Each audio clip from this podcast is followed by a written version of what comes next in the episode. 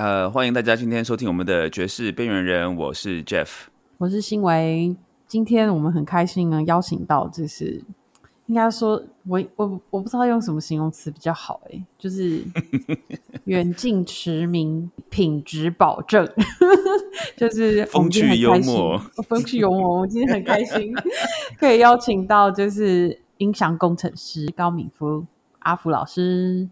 大家好。我我有这么伟大吗？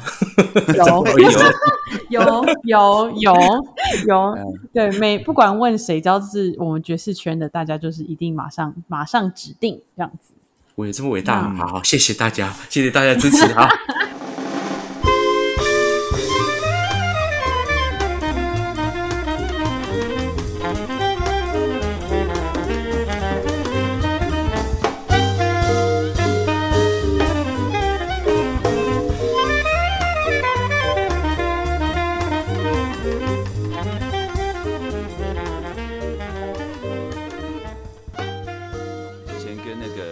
Stacy 聊天，我们也在想说，因为我们这个节目《爵士边缘人》的这个宗旨，就是是要访问一些啊音乐圈的幕后人员嘛，像做音响啊什么这些。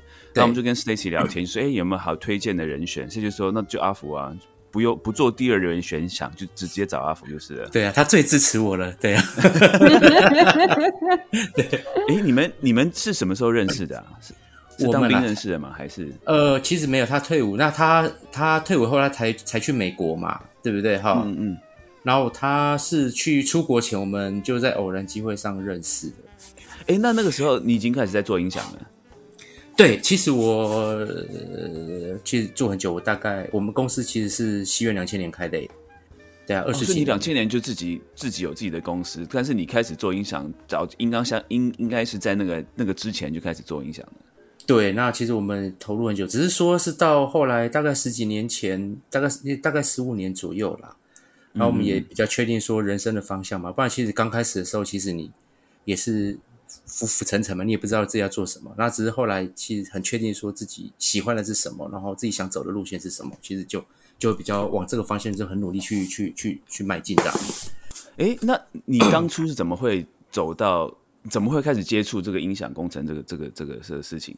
我们当初，我当初啊，嗯，其实怎么会接触到？对，其实其实老实讲，我我也是学萨斯风的，老实讲哦，对对对，然后我我我也弹琴，我是从小也是学音乐这样。好，那是家里头有有有乐手吗？还是有？其实我爸爸和我爷爷其实都是，老实讲，对啊啊，你们在哪里？在在哪个城市？我我我家里现在住桃园呐，那我爸爸以前是都在以前什么三重啊。我爸爸其实他他是那个台语歌的时代，那我甚至我爸爸其实很奇妙，我爸爸还出过唱片，台语歌的唱片。那那我其实我不知道，我很小，那我觉得我爸爸带我的，我爸骗我的，我都觉得你骗我。结果真的我有一次，我爸说你打我的艺名，你去搜，你你去，就我真的是在那个那个什么雅虎奇摩拍卖买到我爸爸以前的黑胶。然后我就说，我爸爸是这张唱票唱片畅销五十年，五十年后还有人跟他买这张黑胶。哎，等一下，那这样我很好奇，这样这样子，你要告诉大家你爸的艺名是什么？我应该没有人会知道，其实不红了，这讲也不好意思。对，真的吗？哎，我很好奇耶。对我爸爸没有，他是唱歌还是他唱片是唱歌还是吹沙？他唱片他是唱，他唱片是唱歌，但是他以前是吉他手。老实讲，对啊。哎，所以你小时候从小就看他看他做 gig 这样子。对，然后我爸爸有中间有转行，然后其实我会来做这个，其实也是很奇妙。就是我为什么学音乐？其实我爸爸理由很奇妙，我会让我学这些乐器什么？因为我小时候其实长很胖，现在也没有多瘦了，老实讲。好，对，然后我妈妈就觉得说啊，你那长得那么胖，你这个以后当兵一定会很凄惨，因为被修理很惨。我爸就说啊。让他去学学乐器，游戏义工队比较轻松。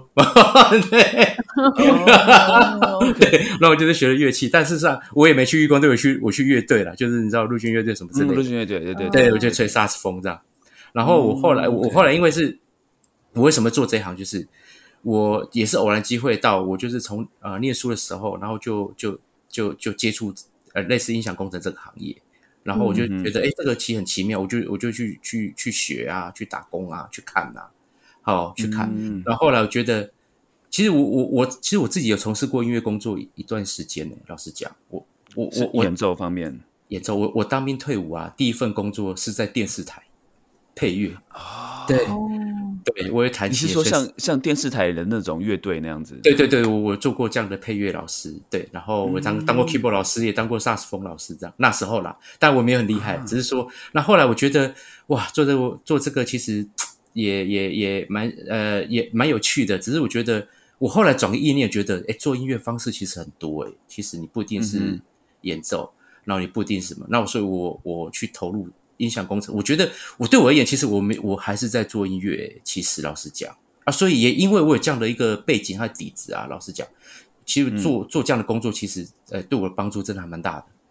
对，老实对对，真的蛮大。就比如比如说我我可能我可以对这些的感觉，可能一般的音响工程师可能没有那么大的感觉。甚至我遇过说拿总谱来，我可以读总谱，哎哎看哎很很方便，很简单。对我来讲，就是以前常在看的事嘛。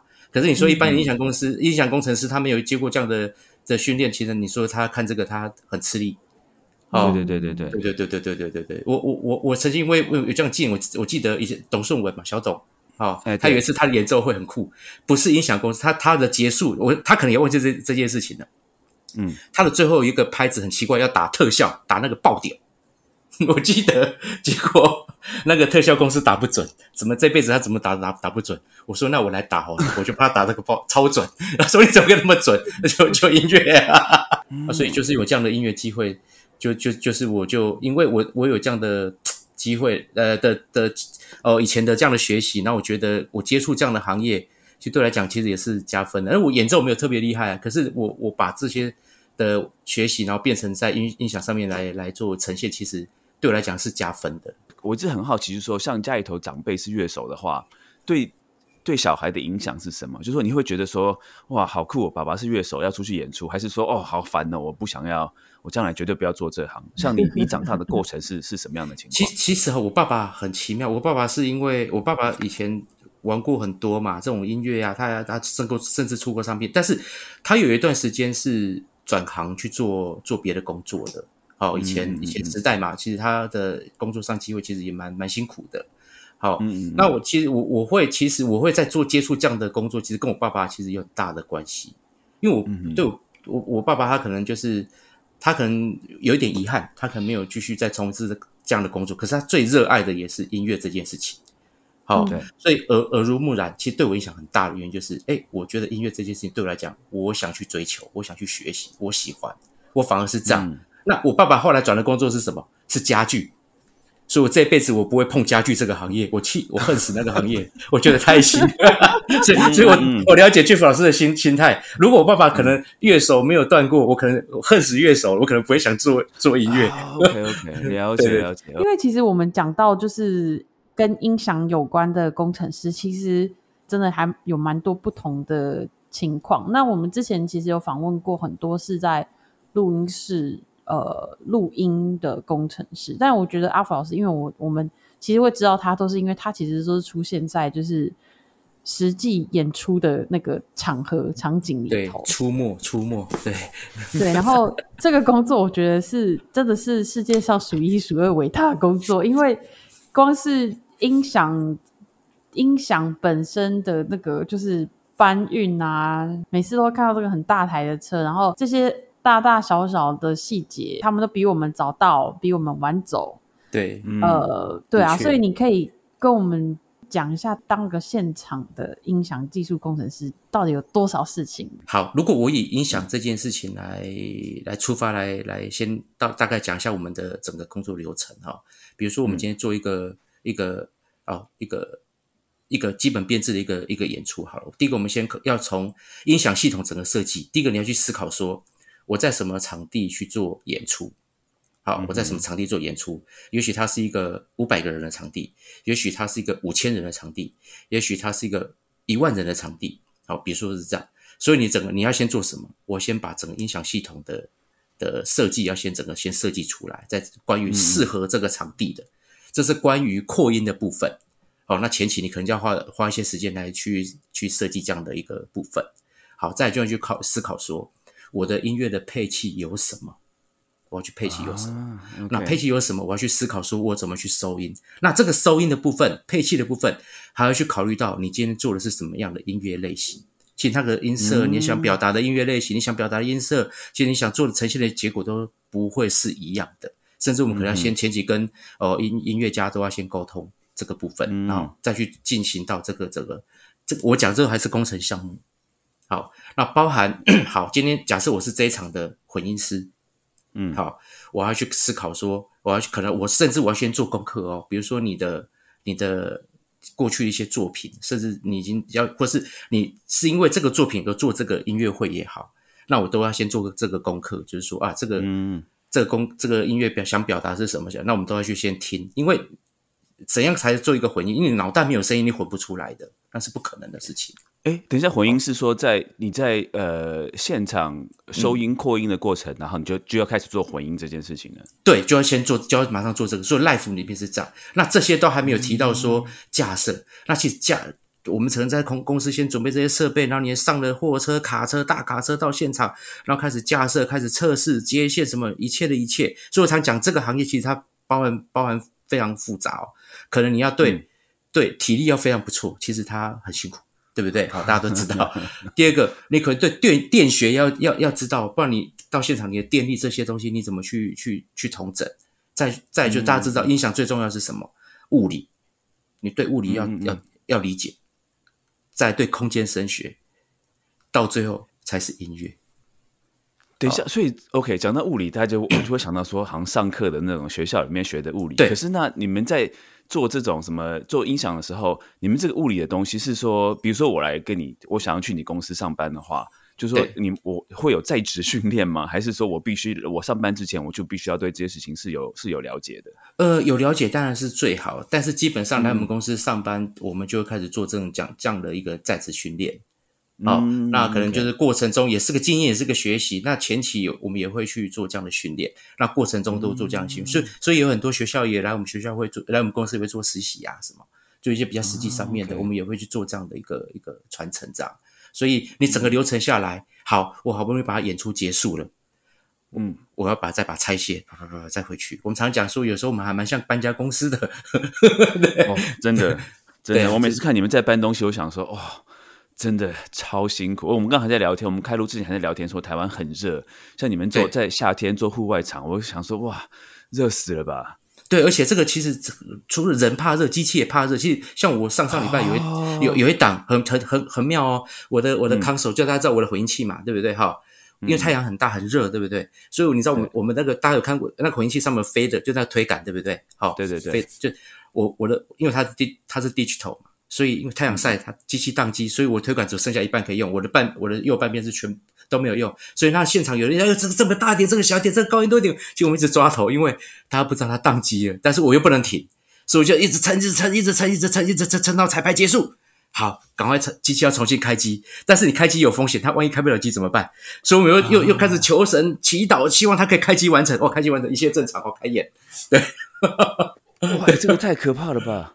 对，所以所以所以我们有我们自己有冷气哦，就是行动能的空调设备，就是其实不是给人吹的，全部都是给机器吹的。你所以台湾很热嘛，户外其实那温度非常的高，那人怕热以外，机器也怕热，所以我们做这个行业其实真的是一个高高压啦。那再加上天气热又加高温，其实很辛苦。因为你想想看，你在彩排，如果说台上的这些乐手他应该说，哎，怎么声音叫你调，怎么都不调好这样子的，那个压力很大哎。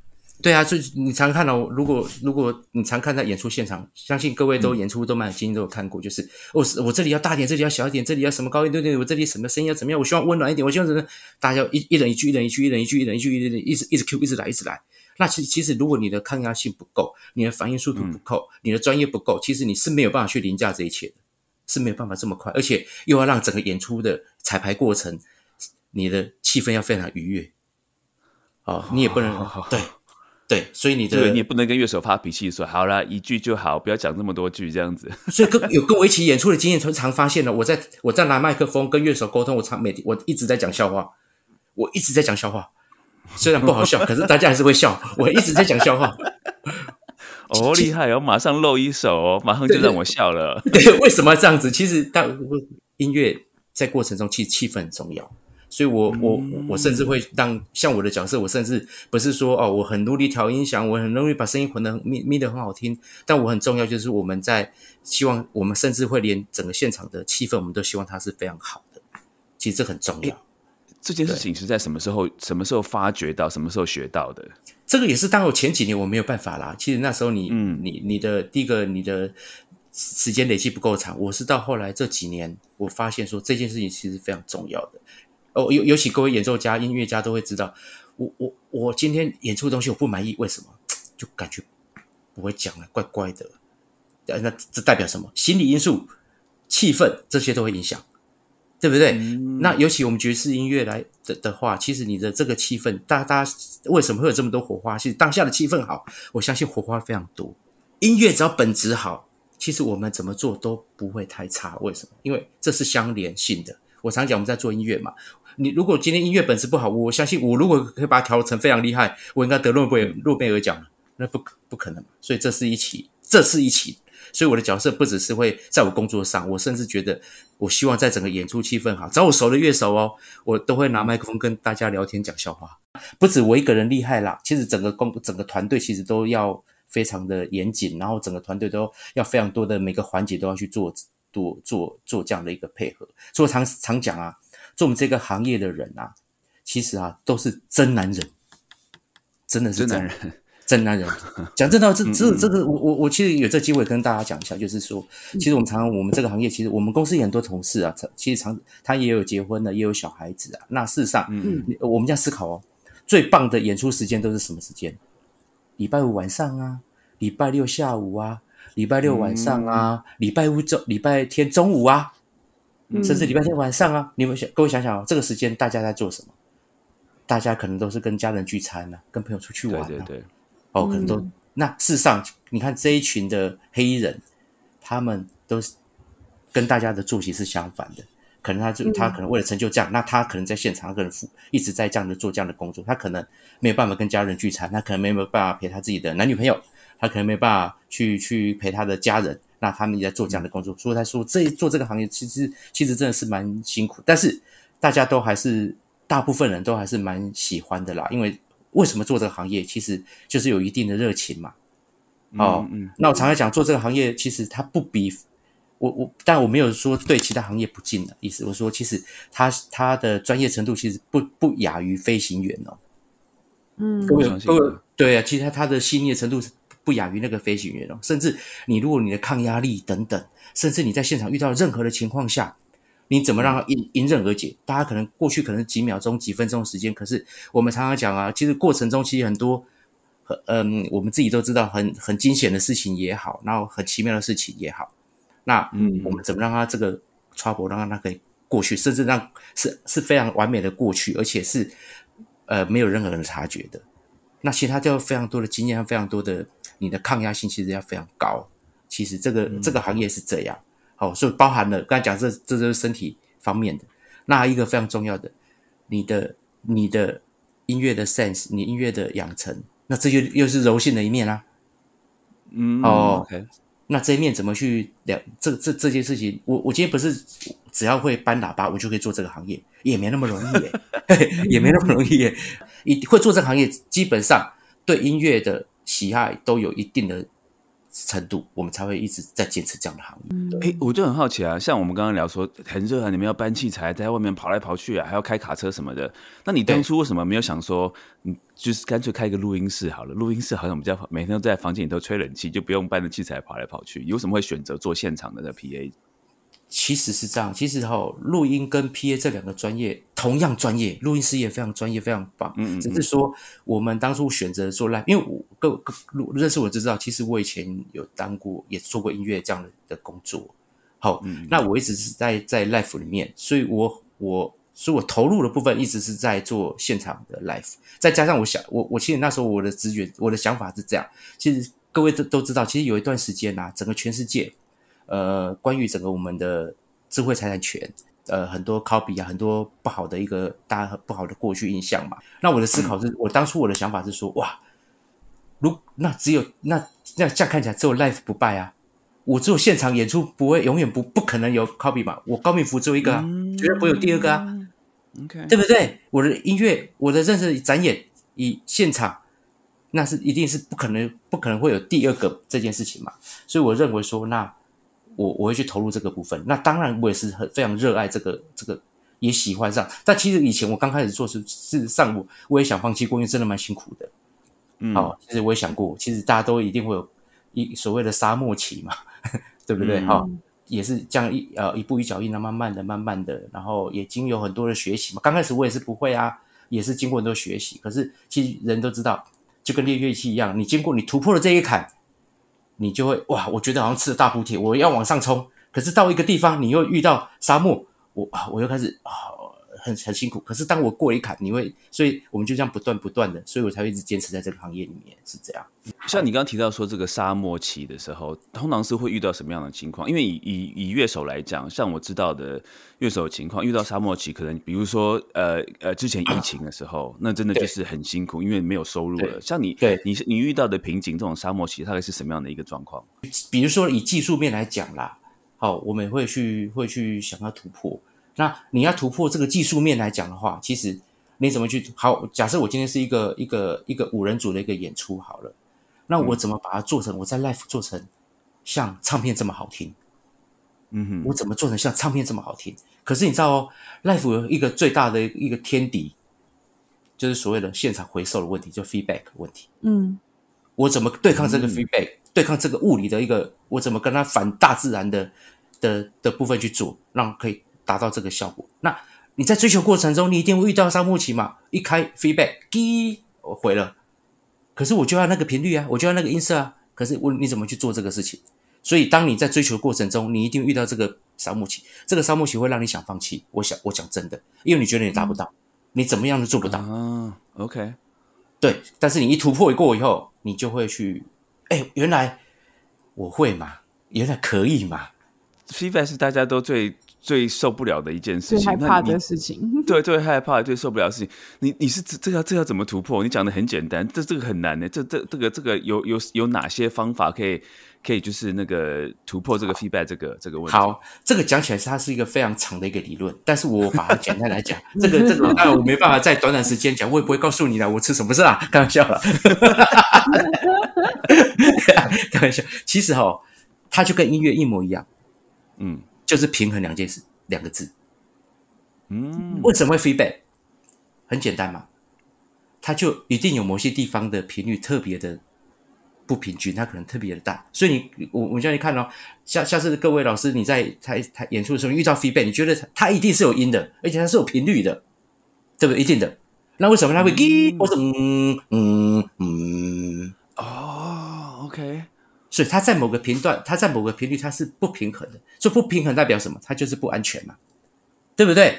它一不安全的时候，它就会造成这样的回收。所以你看，要回收之前都会有都会有迹象哦，你会听到嗯，就会这样上来，一定是这样，它绝对不会莫名其妙滴一下，一定一定不会。所以它一定是在不平衡的状况下造成 feedback。那你只要找到这个平衡，基本上它 feedback 这样，它的几率就会降大大的减少。那我那那这个这这这个理论很奇妙啊。那是不是我只要拿一个频谱频谱分析仪？哦，这里频率比较高，我把它拉下来；这频率比较高，我把它拉下来。诶，它就不会 feedback 啦。对，但是它超难听。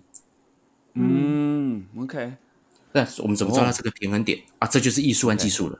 超强，我都没有想到说，就是 feedback 它有有些 feedback 是很音很高的，或是很低的，或是他怎么样开始这个 feedback，所以你就是等于说是真的，你一听到那个声音，就大概可以开始会抓到说问题可能出在哪里了。是不是大概是基本上可以知道？我们就是已经也是反射动作，反射动作。那呃，其实可是这是第一个阶段，第二个阶段我们现在甚至会去玩 feedback 这这件事情，那是这是另外一个混音技巧，我们还去玩这些，就把让 feedback 变成是音乐的一部分。在什么情况下会需要这样子好？那一大部分这样的这样的好这样的混音，我我举例给给给您听，你就会有感觉。好，嗯，假设我今天在户外，我们不要不是不一定是爵士，可能我今天可能是混一个一收一个大型的交响乐团，好，那各位都知道，嗯有大有有去古典音乐厅里面听过交响乐团的人都知道，你要做到那种，比如说你的频率非常多，呃，比如说大家都知道交响乐团很多结束就噔噔噔噔，是不是这样解一个大大 ending？嗯嗯嗯嗯，那这个 ending 你在这个这么低的频率，你的麦克风麦克风是做不到的。回收可以，回收可以。所以我们靠这，比如说我们靠麦克风的回收，我们我们去控制它。你把推大的时候，它就回收，对不对？我让它结束，我就收。所以就变成我们造成一个，比如说我今天一个大超大的动态，我一个大型的交响乐团大大动态，我找我的平衡点，我的整个声音的收的平衡是刚好，它的 feedback 会在和弦音里面，会在和弦，会在你的和声里面。好，所以它变成，比如说你咚咚咚咚，嗯，结束就刚刚好。会像在音乐厅里面的效果一模一样，会就是会这个效果，对，这是另外一个境界在玩的事情。好，这是我我们是研究很久发现说，哇，你那个这么低的频率，你看大家都知道啊，那个那个这个频率是在厅里面做共振做出来的声音啊，它不是麦克风或者是喇叭可以表现的。可是像像是你下次我我故意回收，如果有机会在舞台，我故意回收，让让各位感觉一下，你回收一定会翻，它一定会有那种频率的倍增或是递减，或是。那一定都是，比如说翻倍翻倍，比如说是等下一个翻下一个，嗯再一个低频，再低八度，那我们就利用这种物理，它会造成你麦克风收不到，那这就是回收，只是它是在一个一个和谐的范围内回收，是这样。嗯。好，会不会讲太深？尴尬？不会，不会，不会，不会。没有，我真的觉得，我我在听的时候，我真的想到，哎，你你说从事这个行业一定要有爱，当然从事什么行业都要有爱啦。但是你真的是有爱耶，因为我常常在看到，可能我接触到的这个这个 PA 的这些人都是比较不专业，还是怎么样，还是很混。就是他们常常就是麦克风架好，然后 sound check 完之后。他们就在那边开始划手机了，就在那边或者说跟人家聊天什么的，就没有在管这件事情。但是像你刚刚讲这种情况，你真的要一直在听那个音乐，你才有办法去去等于说就就像你刚刚讲在玩 feedback 这个东西，怎么样让你这个音响跟这个 feedback 能够增加它这个音乐的效果？对，这是这是一提的，对啊，所以我们都在做音乐，都在一直都在听，一直都在调，哎，就等于说没有怎么怎么会有时间可以划手机？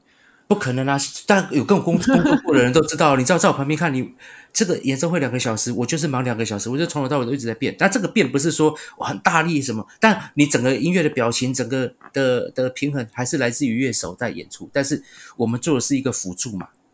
哦，那这个这个是很细细微，而且是很直觉的。所以其实我们的角色这个很重要，我们的角色是跟乐手是一体的。我我我绝对有办法毁掉一个乐团。我绝对有办法，我也有办，可但我的角色我有办法，我们也可以让乐团加分。哦，是这样子，因为其实一一切的传达都是必必须靠透过麦克风啊，透过喇叭做扩声嘛，所以我的一一举一动是会影响到整个音乐的结构、音音乐的表现，嗯，对不对？好，所以我们其实我们的角色是一体的，可以是说你们的生死掌握在我的手上啊。哦，是啊。对啊，真的是这样。然后有时候有人问我说：“啊，你怎么没有再继续做音乐？”我我的亲戚最多人家问我啦，我还是在做音乐啊，我没有改变过啊，只是我换个角度做音乐啊。对啊，而且你没有跟亲戚讲，其实我钱赚的很多，比做乐手要赚更多啊？这个这个不好说，不好说。哎，你你太谦虚了，一定有了。不好意思，不好意思，这个这不好说。我们很认真，但没有赚很多，但是也不少，不是啊，不是啊。那。前面就是提到，因为其实做这种现场的音响，一定不是只有做爵士乐。可是因为只要我们问到爵士乐手，大家就是马上推荐推荐阿福老师。然后我其实还蛮好奇的，就是对你来说，像做爵士场有什么特别之处？然后你还愿意接？因为其实很小众啊，赚这做爵士场，但感觉也是更难赚吧？因为比一个平常的场次更难赚，所以就还蛮好奇，就是哎，为什么你会？就就是接这么多的爵士的场子，这样子，对啊。其其实是这样啊。你说我为什么会想做？其实哈，最主要一个原因就是我喜欢，这就是最这是最最主要的。哦，那你说它好不好赚嘛？其实赚这件事情在人生上面分两件事，一个是钱嘛，对不对？好，一个是金钱，另外一个是你的心灵嘛，你开心嘛。好，那讲真的，大家都知道爵爵士乐手。饿不死啊！哦，老实讲了，一定可以过生活吧？啊，你说会会不会富有？我相信很困难啊，因为真的也蛮辛苦的。我们也知道，哦，那我我们的角色也是一样。你说我我们如果做爵士场会不会赚赚大钱？那是不可能的事情呐，怎么可能？但是我我开心，但我开心可能我不见得可以赚很多钱，但是我可以很开心。那我为什么会特别喜欢或是做这个事？其实各位看哦，为什么你我各位为什么觉得说为什么台湾的很多的音乐家他为什么讲到爵士乐都会想到我去？哎，好像我都是都是由我在参与。那事实上也也是，只是说因为大部分人，大部分人其实台湾的工程师哈，大部分没有人真的去投入过这个音乐类型过，大家还是比较在主流市场上面去思考，好去做这这样的那。也不是说我最厉害，而是说我真的，我们真的是有去去研究，而且去投入在这个音乐类型上面。那也是我们当当初当初其实爵士音乐，其实在在十几年前等等，在台湾其实真的是有够小众哦，有够小众。那我们就音乐机会，我们也可以一起来参与。那所以我们也算是有一起在在跟各位老师一起努力去耕耘在台湾这个这个爵士音乐这个市场努力。所以我常讲啊。我我我要赚钱，我要营运公司，但是我可能靠别的方别的，我们不止做些爵士音乐嘛，我们还有别的案子嘛，我们别的案子公司可以让我们赚赚赚比较多钱。老实讲，好，那其实，在在在这个在这个音乐类型上，我们真的一直很很努力在做投入啦，所以一直才才到，所以大家也很支持我啊，所以大家都也是很信任我们。那我也是因为我们有这个喜欢，所以我们在爵士乐上面我们做很多投入，包括你看我我们不止音响，我们买了超多爵士乐手用的乐器耶，真的超多，我真的觉得我可以开乐器行了耶。对啊，你为什么要买乐器？是比如说你爵士鼓啊，比如说你有打击乐器啊，比比如 Fender Rose 啊，那谁会去做这个事？台湾只有一个疯子，就是我。啊啊！所以你是说，如果说今天今天如果说，哎，我找阿福老师来帮我做做 P A 的话，然后你会帮我带爵士鼓，会帮我带 Fender Rhodes 这样，就是如果说我要求的话，你可以做到这件事情。对，我我我们都可以做这样的，而且我像我的爵士鼓有非常多的型号，都都非常多的品牌，然后都还可以。对我真的是非常的，我这用很多。对，然后包括你你的打击乐器，你知道，我如果有机会秀秀照片，你就知道我那个打击乐器有有有多少，我自己都搞不清楚有多少。光爵爵士鼓的鼓皮有多少，它的音色都不一样。我相信台湾只有我们很认真在做这个部分。那为什么？因为我们要呈现音乐原貌嘛。那为什么爵士乐有什么？刚才提到说爵士乐有什么更加不一样？其实爵士乐最难的地方也是最简单，但通常最简单就是最难。为什么？嗯，自然这件事情最难。我们那希望他可以，我在这个现场听，在乐乐团前面听，就是这个音色。透过你的扩音，我也希望它是这个音色。其实这是最。最简单也是最难的，大家都知道，我们的出发点是真心是为了这个音乐，会去做这样的投入和这样的配合。好，那很我相信也很多人同行也好，或是很多人可能他没有去接触，其实他们也不怪他们呐，他们也不他觉得鼓就是鼓啊，举举例鼓就是鼓啊。你你说你的 Fender Rose，我跟你台电钢琴有什么不一样呢？嗯嗯，对不对？好。那可是对对，真的在意这样的音乐人都觉得他还真的不一样，而且是完全不一样。嗯，其实听到这边，我要跟听众稍微解释一下，因为像我们在美国，就是我听到这边，我真的超级感动，然后觉得会让我想要回台湾，可以跟阿福合作这样子。为什么？因为没有真的，因为在在美国这边呢，我觉得除非说你真的是那种你到一些比较专业的场馆去演出，像我们平常自己乐手做 gig 都是自己。自己要拖拉这些东西，要拖拉音箱啊，或是可能自己要带一些 speakers 去现场做这个。所以就是我记得我有一次回台湾，然后就是就是有跟有机会跟阿福老师合作的时候，就真的就听到，好像是跟小董还是跟 Stacy 一起，我忘记了。他说啊，就没没关系，这些让阿福处理就好了。我说啊，所以你都不用处理这些事情？他说不用啊，就请音响公司，然后就请那个阿福来，阿福来就会把这事情全部都弄好。那个真的对乐手来讲，那个。那个心心理跟这个体力上面的那个减轻的那个负担，真的超超多的，你就觉得说哇，反正找他来就没问题。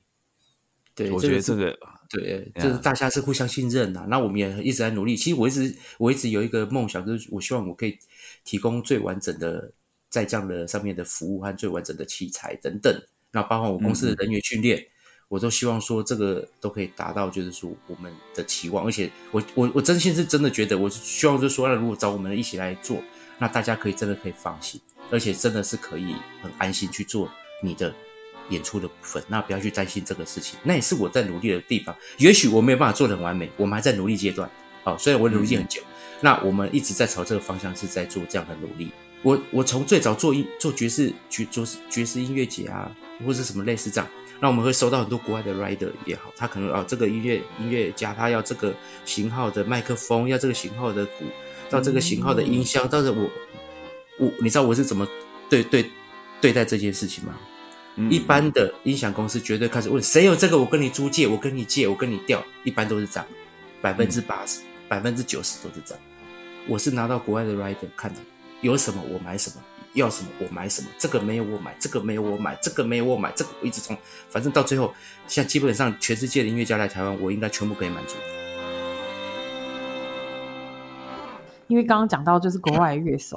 其实我还蛮好奇，就是因为其实我们这次有机会可以邀请到阿福老师，也是因为就是刚好两厅院夏日爵士二十周年嘛。对，那就是这二十年办下来，我还蛮想听听看，就是有没有人有那种很特别、很奇怪的对音响的要求啊，或者是一些有趣的故事，这样。不要讲名字啊，讲名字不好意思啊。对对对，我我也看过国外的音乐家下来给他的，他有带自己的技师啊，乐手下来给他的音响。技师给他两巴掌哦，对，对我也看过，我也我也看过，爵士是爵士乐手吗？新人哦，对，fusion 的，对对对，亚洲的 亚洲的天团天团，亚洲的 哦，可能大概可以猜，好像就只有那么一团。那那而且那个国家的民族性好像会做出这种事情，对对对对对对对。哎，你怎么都猜得到？真不好意思。对，那这个是那也有也有过那种很焦虑的来，然后就是他来没有之前就是很焦虑，然后什么都要哦，什么都要很很确定，然后什么都开始什么都不确定，什么都不用，什么都很很担心，可以来到现场。那就什么都好了，那什么事情都没了，也有这样子。我也做过那个、那个、那个谁，那个、那个鼓手，很有名的鼓手，美国的那谁啊？那个呃，T 呃，好，不要讲谁好了。然后他来就是那个那个眼神啊，你会发现说哇，我跟你有仇吗？因为他们真的太紧张了。所以，所以 Jeff 老师刚才讲到这个地方，就是其实音乐家到一个地方，他陌生的环境也好，他陌生的舞台来讲。好，他真的会非常的紧张哎，老实讲，好会。可是当我们帮他一切都准备完成，甚至连一张，比如说鼓手连一张鼓的鼓皮的型号是按照他要的，帮他准备好，连麦克风的角度、麦克风的品牌、麦麦克风的型号，甚至连一条线都是他要的。我相信你到现场你会发现说，哎，好像没有问题耶，没有那么可怕哎。好像这些人都很和都都是懂这个的。好，那那其实我觉得我们的工作，其实上其实刚才有讲到一个重点我们的工作其实除了在音乐上面的专业以外，其实我们工作要做到一个令人安心这件事情。其实那也有来来这边那个点错型号的来，然后来不能用的。他自己他自己都不知道他他他开错他写错啊，这个是日本要用，怎么写在台湾？完了，我紧急半夜赶快去帮他生出来，什么的都有，什么事都有。哎，那阿福老师，我想问一下，像如果我们像我这样菜鸟乐手，我们需要知道什么事情？然后我们需要告诉你们什么事情？那新伟，你要不要先讲一下什么样的场地好了？我们来讲更明确一点。哦，你说就就是吃境这样子的感觉，对，吃境，对对对。呃，怎么样？好，例如说，呃，两种好了，因为我还都蛮想知道，因为我知道阿福老师你们做的场次有很大不同。像以夏日爵士来说好了，如果今天我要在小厅演出，跟我要在自由广场演出，我们需要知道什么事？我们需要告诉你什么事情？这样子。好。从工程面来讲的话，如果今天是在小厅里面，小厅有一个大有一个最大的问题在什么地方？它不是问题，是这是空间特性。嗯，就算你今天没有音响，你还是可以听到乐器的声音，对吧？因为它空间很小嘛，那会有自自然的乐器的声音。那这个声音是加分，也是问题。为什么？因为大家都知道小厅，甚至国家音乐的的。国家厅本身，它的空间设计，它是呃设计给希望没有扩音给古典乐器使用嘛，对不对哈？所以我们爵士音乐家在里面演出，其实对对我们来讲是相对比较吃力，因为它的残响很多。所以你比如说你要让我知道，第一个你的空间在什么？在我要比较明确知道，像在这样的厅里面，我要比较要比较明确知道说你的乐器的配器，甚至你的位置要怎么摆，这个都要去思考。为什么？因为它的位置怎么摆，会会影响我要扩音的状况，而且会影响我的收音的方式，会很直觉的影响。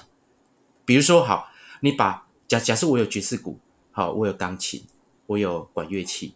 我有贝斯、有小提琴等等。那假设你的你的爵士鼓如果是在一个舞台的非常角落里面，那就会造成什么？那它是会一个更多重反射嘛？比如说你的低频就会是轰轰轰整场在。你看我我我我是做音响的扩音，我可以把声音加出来，但我没把没有办法把声音消掉啊。嗯，现既有的声音我没办法把它关掉，可是嗯，可是我可以把不够的东西加出来。所以在这样的小厅里面。我们要特别知道说你的配器的状况，那我的角色就变成要跟你们是在一起的。除了我要在现场调声音以外，我还要在台下跟你们去协调音乐上面怎么去做配合。哦，那你不够的地方我帮你补，你太多的地方可能在音乐上我们怎么调整，我们可能稍微大家讨论一下。好，可能你的演奏方式可能我们大家稍微调整一下，因为。在里面，可能你可能你的你的收放就要可能要控制啊什么，那我的角色就必须要知道这些事情，我们才能够去做配合。所以常常会觉得啊，这个在这个厅里面听起来好糊哦，不清楚。其实不完全是音响公司或是老师这边问题，这两件事情是要在这个空间里面是需要撮合的。所以过去像 Stacy 老师，他比如说我们在国家厅里面，我们每年都会演嘛，那他一定会一定会。跑了，比如说台下、台上彩排，他一定会下来台下，然后问我的感觉、想法。音乐上台上有什么音乐家需要做调整的？那今天不是我厉害，他说我我去调整你们音乐，其实不是，他是希望说我站在这个空间的角度里面，那我们怎么去做这样互相的配合？这是我们需要知道的，而且需要配合的，需要大家一起去撮合的，在这样一个空间里面。好，那我们刚才提到，如果今天在自由广场，各位知道自由广场，我相信。你喊破喉咙都没人可以听见你的声音的，嗯哼，因为它非常非常大，所以它一切的一切，它都需要靠音响去做扩音，好，所以在这样的场地里面，我们必须知道什么？你的希望，你的这个广场，你的观众容容纳人数有多少？你你观众，你的你的的安排方式怎么做？因为这关系到什么？你的音响设计要怎么去做？喇叭喇叭的摆放的的。角度为什么？因为这特别重要。为什么？因为你没有喇叭，没有还能弹盖到，你就不会有声音，你就不会扩声，就一定扩不出去。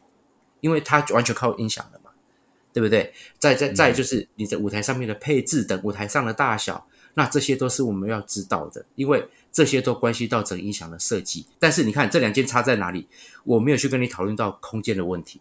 因为第一个第一个空第一个部分，它是比较小的这种空间，在音乐厅里面等等小厅也好，它是一个非常自然的一个空间，所以我甚至我会跟你们讨论说，这个我们可能演奏上面可能我们大家怎么去做配合，跟我的收音上我们怎么做配合。可是，在户外其实完全是靠扩音，其实，在你们的演奏就可以比较尽情的的去做表现，但是我们的音响设计就格外的重要，因为你音响设计如果没有把涵盖到没有完涵盖到完成。听不到就是听不到。我再问一个比较白目的问题好了，就是我们乐手最好不要做什么事情，这样子不要激怒 PA 这样子。我我我我我是激怒不了啦，你随便你看你要怎么，你杀了我都我都笑笑的。对，听起来更可怕。好，对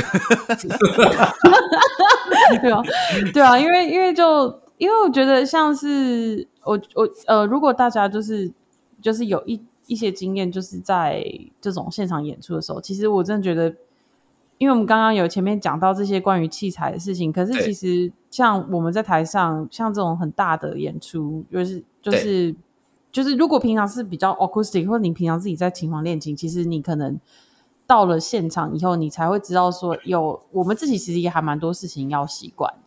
对，像是在这种大的舞台上，呃，因为其实。观众听到的都是扩音以后的结果嘛？对。那我们自己在舞台上，我们就要习惯说，哎，就是我们其实并不会知道观众实际上听到什么，所以我们自己也要知道要学习，哎，怎么监听，然后要也要，然后我们要知道怎么跟跟 engineer 说，哎，就是我我至少我要知道我可以听到我自己的声音跟乐团的声音。对。然后那个那个那个感觉跟你在很小，尤其是爵士乐，其实我们平平常可能会在那种比较小的空间演出，那种其实耳朵需要适应的事情也不太一样。没有错，没有错。所以我觉得就是今天有机会可以听到阿福老师说，哎，你们在做什么事情？我觉得大家可能也可以比较有一个，就是大概的理解，说，哎。到底发生什么事情？这样对啊，对，其实是大家一直在互相配合，所以你说会不会惹，会不会让那个什么 P A 大哥生气？事实上，有时候就是 大大家都在急呀，所以有时候，有时候，比如说你到一个舞台，陌生的舞台上，你你觉得你当你当下，其实大家各位应该都很有经验，就是你到舞台上，你应该觉得什么都听不到，因为当下你还没有去习惯这个空间，到台上其实真的是非常急的。那往往你你讲的这种冲突就会在这个地方产生。就是说，因为大家都急嘛，那可能说，哎，那个那个可以帮我开大一点吗？然后音响大哥说，我已经开给你了，你还听不到吗？我听不到，你可以再大一点吗？我就开给你了，你还听不到？那两个就会越来越就就就会这样子。那其实有时候就是就是大家可能急归急，可是尤其演演奏，大家都觉得你可能刚开始的时候，哦，什么都送监听，可能大家都有经验嘛，我监听越送越多，越送越多，可到最后好像什么也听不到。演奏法，因为你会慢慢习惯这个空间嘛。人都是一样嘛，我讲话因为这个空间可能回应很大，我自然而然我可能讲话就会我的频率就比较高，你就会比较听到我的声音嘛。演奏也是一样啊，这个空间比较轰，可能我我在演奏鼓的的的老师他可能就我可能在演奏上也会修饰，所以刚开始的时候，因为大家一定会非常焦非常着急，所以我们最常其实我们遇到最大的冲突，有时候遇到大家比较焦虑的时候，就是一团乱嘛。台上的时候还没试完，然后他也要他也要什么，他也要什么，他也要什么。那 P A 大哥就觉得说：“哇，你怎么你这个这个老师怎么样你在刁难我？是不是？这个这个也要，这个也要啊？你不能慢慢来吗？啊，两个就是他也急，他也急，就会造成这样的一个冲突。那所以有时候我倒是觉得说，像比如说到这种厅里面也好，或者在尤其像爵士乐很多都是在一个一个比较小的空间，他不见得会在一个户外这么大的舞台。其实这种几率没有这么多，除非是一个大的一些音乐节或者户外的展演才遇到。嗯，好，那其实大部分都会在一些比较小的空间。那有时候换个角度想，其实应该是先。我们彼此先适应一下空间。人家说哈，在吵一集的时候，你的你讲出来的话，有时候其实言者无意，听者言者无心呐，听者就变有意嘛。所以这样的这样的这样的状况，就这样摩擦就这样产生。那如果说今天有一个情况，比如说这个我好了，说我就是要大声一点，这个是我要的声音，可是你在下面听就是很难听。可是我又坚持的时候，你这个这个时候你会有什么方法来做一个做一个这个呃调整呢？好，这我这这边讲哦，哈，但是不代表本公司立场哦。好，嗯，通常我会让他先让他 OK，先让他做他想要的事情。OK，啊，这个为什么？因为这个这个先，这个又扯到我们刚才提到，你先做给他，为什么他一定要这个声音？第一个，他要先达到他自己想要的的需求嘛。那他对你有你有办法给他满足他这个需求以外，我们先姑且好不好听？好，嗯，你可以满足他的需求以外，他对你而言，对你对你这对你的团队对你而言，他一定会觉得你是 OK 的，你是会的，你是专业的，对不对？人的心态一定是这样，他就会慢慢的比较信任你。这个时候，我们就会慢慢给他调回来，慢慢的、慢慢的、慢慢的、慢慢的，等到会大部分就会恢复正常，大部分是这样。先让他卸下心防之后，再慢慢调回你觉得应该是对的声音。对，那那你一开始你就跟他对抗的时候，他一定一定没有办法嘛？他一定觉得说你你就是做不出来呀，你就是没办法嘛。嗯，OK OK，了解。哎，你讲这是对，因为就好像会产生一个不信任感，就是说他他会觉得说是你做不出来，所以你不给我，对对吧？哈，所以他当对你产生信任的时候，他觉得哎，你那时候给他一些建议，甚至一些，而且。其实我们的角色跟音乐家角色其实一模一样的。我相信各位 Jeff 老，包含 Jeff 老师，你在台上演奏的时候，你会不会因为麦克风的声去修正你的演奏方法的音色？一定会，一定会。所以你在修正，我也在修正啊。我们两个慢慢就会取到一个平衡点，这是好的磨合。可是，所以为什么要要 sound check？就是当你一直磨合到最后，就这个就是一个好的音乐的呈现。所以他一开始的那个声音的状况，到最后，他就可能会慢慢的就会不见，因为我们在修正，他也在修正。他前彩彩排前一定很焦虑，嗯哼，彩排中呃有点焦虑，可能慢慢的信任你以后结束，大家结束完演出是完美的，那前面的过程就变成是个过程了。演出结果好，它就是一个好的过一个一个非常棒的演出，安心很重要，所以才我才说我会在台上讲笑话啊，因为你讲笑话大家就会笑，啊笑就会不紧张嘛，大家就觉得你很好笑，然后就就哎就哎啊就很开心，但很开心就哎一切彩排就欢乐中结束，对啊，所以我们工作还蛮奇妙的啦，要让大家又要有专业，然后又要要懂音乐，哦，甚至你要懂电，你要懂声学，你要懂物理，你甚甚至让你还要懂一些人的心理学。对，因为有时候你真的还不还真的不能生气耶，因为你一生气，那哇，那整个气氛就僵了。那僵了以后，你再认真再努力，其实那个都那个那个努力都会很难做了。对啊，对对对对，是这样。所以 EQ 很重要，跟音响的 EQ 一样重要。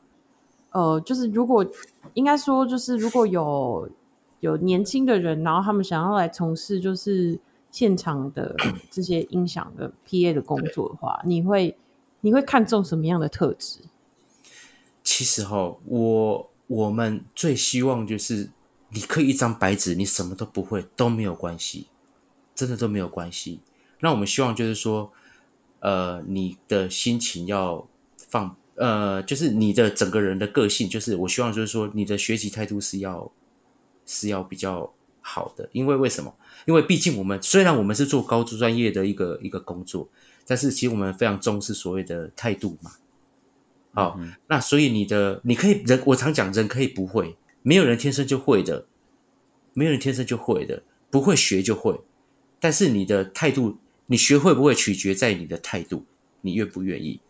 好，所以我们对于这个人的的态度，学习态度是最最在意的，而反而不是说啊，我是什么某某学校什么物理系毕业的。我是什么数学系毕业的？我是什么 什么什么什么什么剧场的？什么什么的？我倒不是这个是最重要，我们最重要的是你的态度。因为人真的都就就怕你不认真学，你认真学一定都学得会。就像你底下员工的这个怎么讲？他的这个呃存活率有多高？就是我来通通常会在你的公司工作多久，然后会离职这样子？最久的也有十年呐。哦啊，最快的也有最快的有三小时啊。三小时的 怎么回事？就是他说他去买个饮料就不见了，电话再也打不通了，这辈子就失联了。我还很紧张，说他到底怎么了？怎么不见了？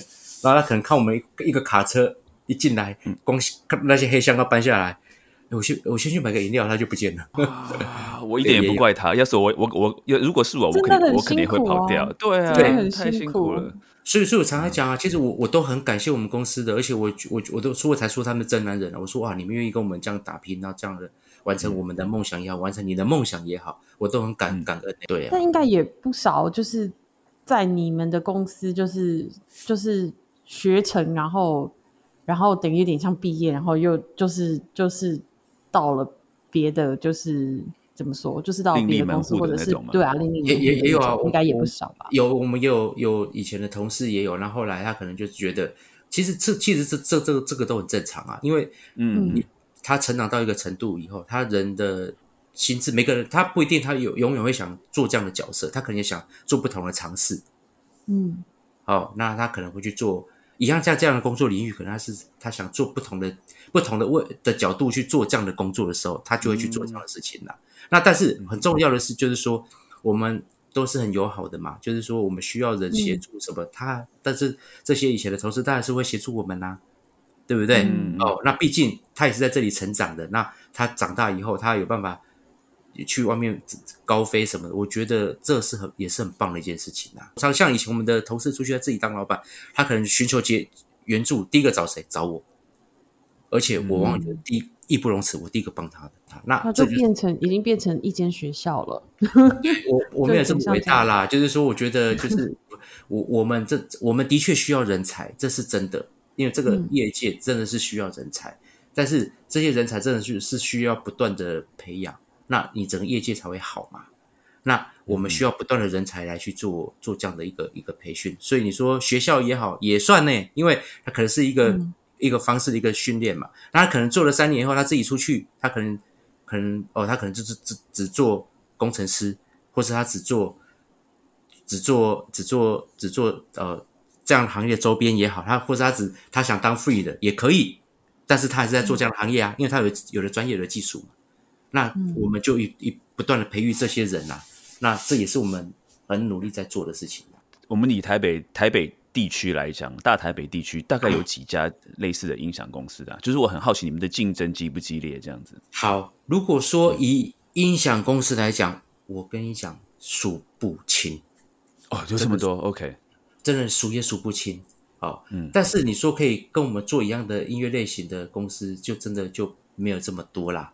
老实讲，几乎就没有。那你说要做音响公司，台北市啊、新北市啊、什么桃园啊、全台湾，那这个多到真的是数不，因为两只喇叭也是可以开一间公司啊，对不对？对 对对呀，门槛很低，但是要做得好很难。就我们讲爵士乐，一般来讲，我相信器材会比较少，但是你们的公司也是可以做。比如说，我要在小巨蛋开演唱会，你们的公司也是可以做小巨蛋的这个音响吗？对呀，当然可以啊，当然是可以。哇！对啊，那个很，我就我想，我听众听到这边就可以下想象一下，他们有多少器材？你们的仓库有多大？太厉害了，几百平啊，也没到很大，只是说我们堆起来，其实因为我们堆起来真的是，当你把东西打散是非常可怕的。可是你把堆起来，其实就一箱一箱一箱一箱一箱不断的箱，不断的往上叠嘛，它就会很多。那当然仓库很大就满满。我常讲，我们我赚很多钱，就在你打开看到这一堆里面，我的存折没有，都在那边。都是在器材上面，就好像好比老师喜欢萨斯风，你大概看到你喜欢的萨斯风，你就会想想要用会想买，对，都一样，都一样。啊我们就是看到这个麦克风想买，他看这喇叭也想买，因为它是我的生产器具，甚至它可以帮助到我的工作，无底洞啊！但是你为了说你可以满足你自己，或是满足各个音乐类型，满足每个产业的需求，那这个真的你会就会不断不断的投入，真的没有办法。我觉得做爵士乐真的是比较难困难的地方是音乐性上面，因为就是其实爵士乐是小众的音乐，大家比较少听。那阿福老师，你自己最喜欢说今天要你推推一个推一张爵士唱片的话，你会推推推哪一张唱片？然后今天如果说我是你的员工，然后我没有听过爵士乐，然后可是明天要去做一个爵士乐的场，你会叫你的员工去听什么？其实哦，我我我如果是我的员工哦，我导致我。我不会让他去，先不要去听国外的那些大师的唱片。我老实讲，对我我反而会请他先从台湾的这些这些大这些我们比较好的作品这些去听。好，那为什么我这样这样讲？其实，呃，如果因为这是站在教育上面的角度去看，对，为为什么这样讲？因为你如果让他觉得这个的坎这么高的话，他会容易放弃。老实讲。OK，了解。这太难，根本做不到，放弃。对对，你会觉得说这个怎么可能？再加上其实那个很多东西是音乐上面跟的，那而且你是在跟台湾上面的音乐家在做这样的沟通也好，在这样做这样的。那我反而如果说是呃，我不是说我们台湾的比较好，或是国外的比较好，或者我其实不是这样。对，我觉得在在我的经营的角度来讲，如果你叫我推唱片，我会先从台湾的唱片开始，因为我的公司就在台湾。对，那我必须用台湾的角角度去经营我的公司。那至于说他的人生往上走的时候，他就会往上去做钻研。那包含我，我们当然会也也也是听过很多唱片等等啊，一定我相信，等他喜欢上以后，他就会就像过去我就买过很多小董老师的唱片啊。你知道我一次跟他买，他没送你，不像话。我买买几十张哎，然后我员工来这张回去听一下，这张回去听一下，这张回去听一下。那下次遇到小董老师就知道。他的声音要怎样的吧？对我们的员工来讲，他是现阶段而且会比较快速有感觉的，因为毕竟你也知道。那你自己嘞？你自己有没有觉得说，印印象中觉得爵士乐唱片就是听到说，哇，这张怎么录的这么好？这张声音怎么这么？其实其实吼，对我来讲录，我其实我觉得国外都录的很棒。老实讲，真的 OK OK。对，那对对我来讲，其实我我比较震撼，你知道那个 Anthony Hart 对不对？哈。我我我比较我比较震撼，为什么是他？其实他很棒，但是很棒对我来讲，你知道我高中的时候就买他唱片在听，我不知道，我不知道。好，那我就是我听着他唱片，我我那时候高中听，哇，这些本啥？这吹什么？我怎么这么操？这我听阿伯啊，这听不懂啊，这太这这吹什么？哇，我就把他唱片放着。嗯哼，那直到我做两天院的嘉士嘉士爵士影，有请他来台湾嘛？对不对？哈。他声音低声出来，我就想到我听过他的唱片，他是他还真的很厉害嘛，对不对？然后当然，那你说，我觉得每个国外每个唱片都录得很好，只是说个人特色都都都每个人的声音，我我只能讲每个人声音不一样。那都录得很好。哎，对啊，那像阿福问你哦，如果说，比如说我去听一个现场的一个一个 concert 的时候，我一开始听的时候觉得这个声音不是很好听，可是听到后来觉得好像越听声音越好。那你觉得是因为这个器材变好了，或者说你们有在调，还是说只是我习惯那个声音了？好，其实这个问题其实非常好哎。其实我常常去听也也有这个感觉，比如说，比如 对，其实这个道理其实，呃，我刚才提到说哈。其实大家都在不断的修正，哦，那各位其实你在一个在一个一个空间里面也好哈，那你彩排往往彩排的跟正式的演出是两回事。我相信只要是演在台上演出都会有这个感觉。你在彩排的状况跟你在演出的时候，所以你第一首曲子跟第二首曲子的时候，音乐家也在调整，绝对在调整，对不对？好，嗯，那我的我也在调整。观众也在调整，嗯，为什么？因为观众第一个要习惯这个空间，第一个习惯这个音乐，习惯这个这个感觉嘛，对不对？哈，那因为你的彩排状况跟正式不一样，所以你第一首、第二首，我们又再磨合一次，又开始磨合了，一定的，嗯，包括你可能因为大家会亢奋嘛，看到观众很多的时候就会亢奋嘛，你可能原本的力道也好，原本的音色就会开始改变，那大家一改变，一个人改变，大家整个团都在改变嘛。对不对？所以你为什么觉得第一首、第二首比较不好？其实第一首、第二首其实不不是不好，而是说，因为它突然被改变了，大家还没有习惯。嗯，对，包含演出者也好，包含音响从业人员的音控师也好，包含观众也还在习惯这个空间呢。嗯哼，嗯，好，那所以这三分，所以这个时间没有错，老师讲的没有错。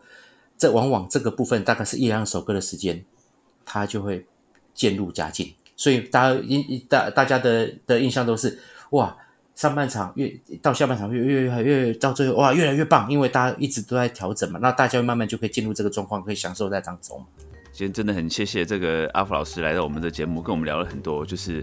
就是像我们做音乐做这么久，其实有些时候我真的觉得这个做 P A 这真是一个是一个谜。我真的很开心，今天阿福老师有机会来跟我们聊这么这么多，就是很这个做这一行做音响的做 P A 工程的这这个甘苦谈。好，那好，那我们谢谢大家今天收听我们的爵士边缘人，我是 Jeff，我是新维，我是阿福，谢谢阿福老师。今天这集是疑难杂症解决，对，修水管、修水管的，修水管，有什么疑难杂症啊？哈，家里水管不通啊？对啊，水管不通，这倒是真的有。电话收，这电话收讯不好啊，都可以跟我讲啊。对。